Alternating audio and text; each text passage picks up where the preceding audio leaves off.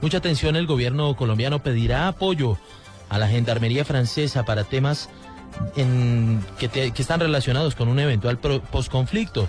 Información con nuestro enviado especial a París, acompañando al presidente Juan Manuel Santos en su visita oficial Diego Monroy.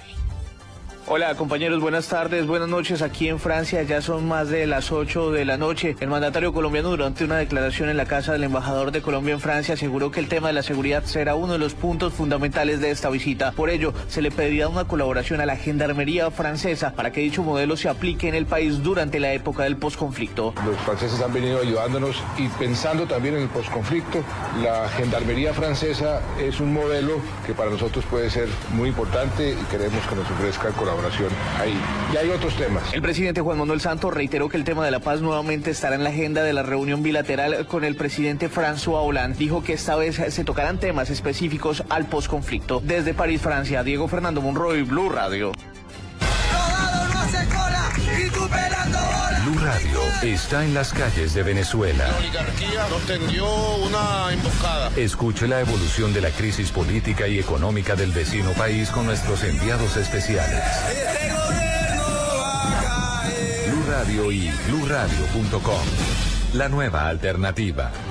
Estamos allí atentos y presentes a toda la situación en Venezuela. Hoy el expresidente de Chile, Sebastián Piñera, considera poco democrática la posición del gobierno venezolano al no dejarlo entrar junto con el expresidente Andrés Pastrana a la cárcel de Ramo Verde, allí a visitar al líder opositor Leopoldo López. Detalles con Aaron Corredor.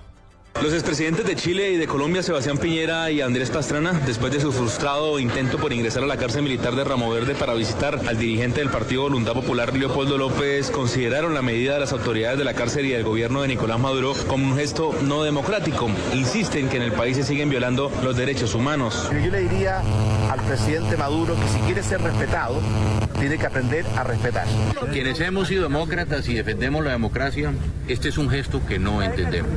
El mínimo acto de respeto a los derechos humanos, como se lo dijimos al general hoy aquí en Ramover, es que los familiares y los amigos puedan visitar a los presos. Los expresidentes Andrés Pastrana y Sebastián Piñera van a participar mañana junto al expresidente de México, Felipe Calderón, en un foro organizado por la diputada María Corina Machado llamado Poder Ciudadano y Derechos Humanos. En Caracas, un Corredor, Blue Radio.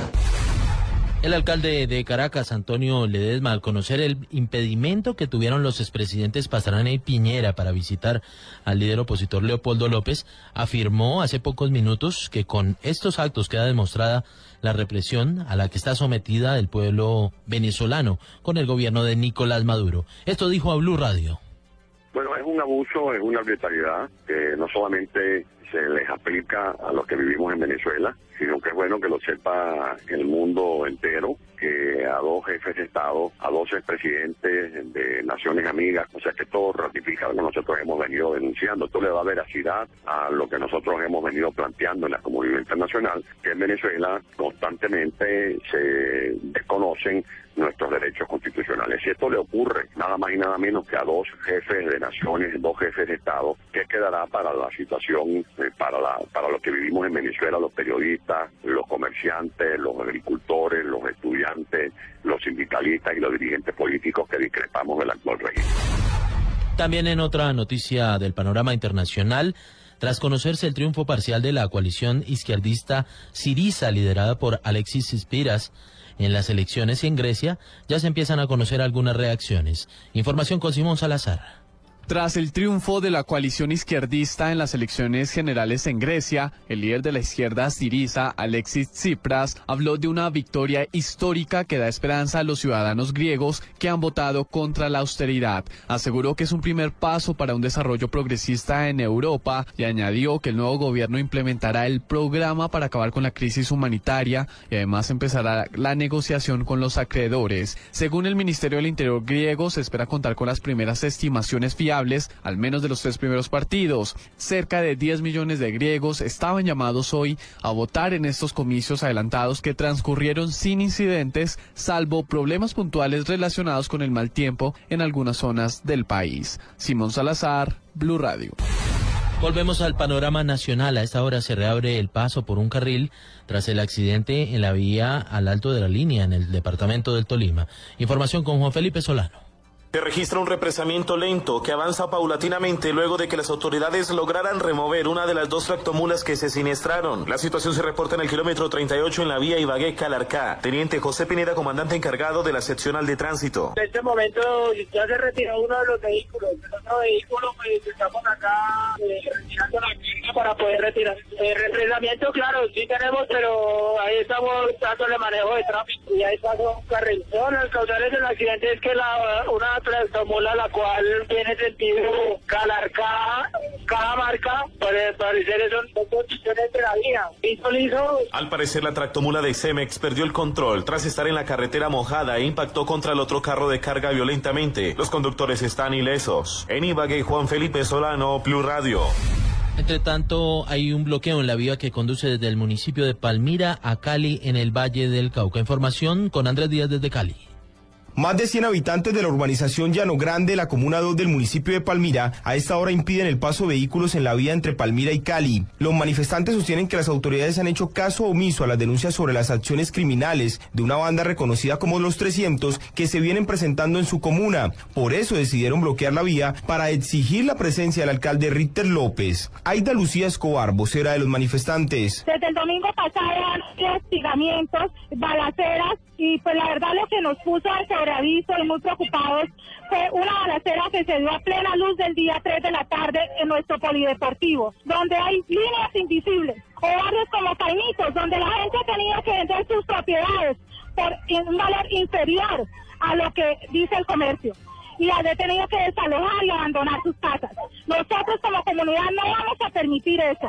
Decidimos por eso en este momento la presencia del señor Ritter López como alcalde municipal y su secretario de gobierno y el comandante de policía de Palmira. El escuadrón móvil antidisturbios de la policía ya se encuentra en el sector y hasta ahora no se reportan enfrentamientos con los manifestantes. Desde Cali, Andrés Díaz, Blue Radio. Y también en la vía Tunja-Duitama, un bus intermunicipal se salió de la carretera hecho que genera un gran trancón en la zona. La información desde allí con Gonzalo Jiménez.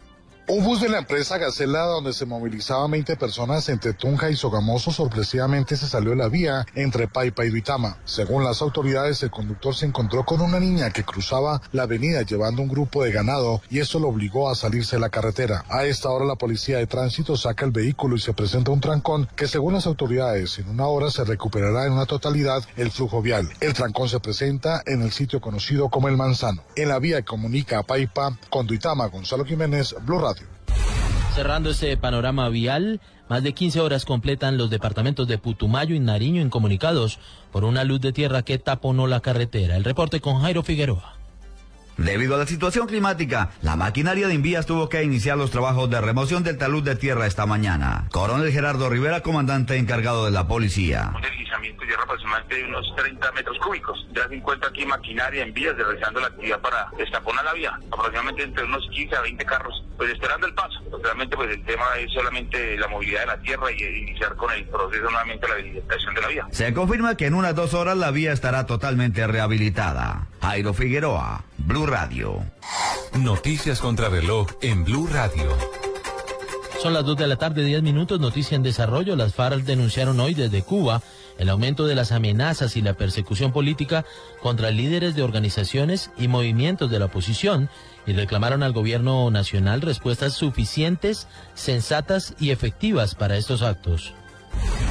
La cifra del primer partido de la Selección Colombia Sub-20 en el hexagonal final del Campeonato Sudamericano será mañana contra Paraguay. El encuentro será este lunes en Montevideo. Quedamos atentos a las cuentas oficiales en las redes sociales de la presidencia de Argentina, que hoy hacen eco de las noticias que apuntan a que el periodista de ese país, Damián Pacher, primero en confirmar la muerte del fiscal Alberto Nisman, viajó a Israel tras denunciar que abandonaba el país por miedo. Son las 2 de la tarde, 11 minutos. Ampliación de estas noticias en blurradio.com. Sigan ustedes con Mesa Blue.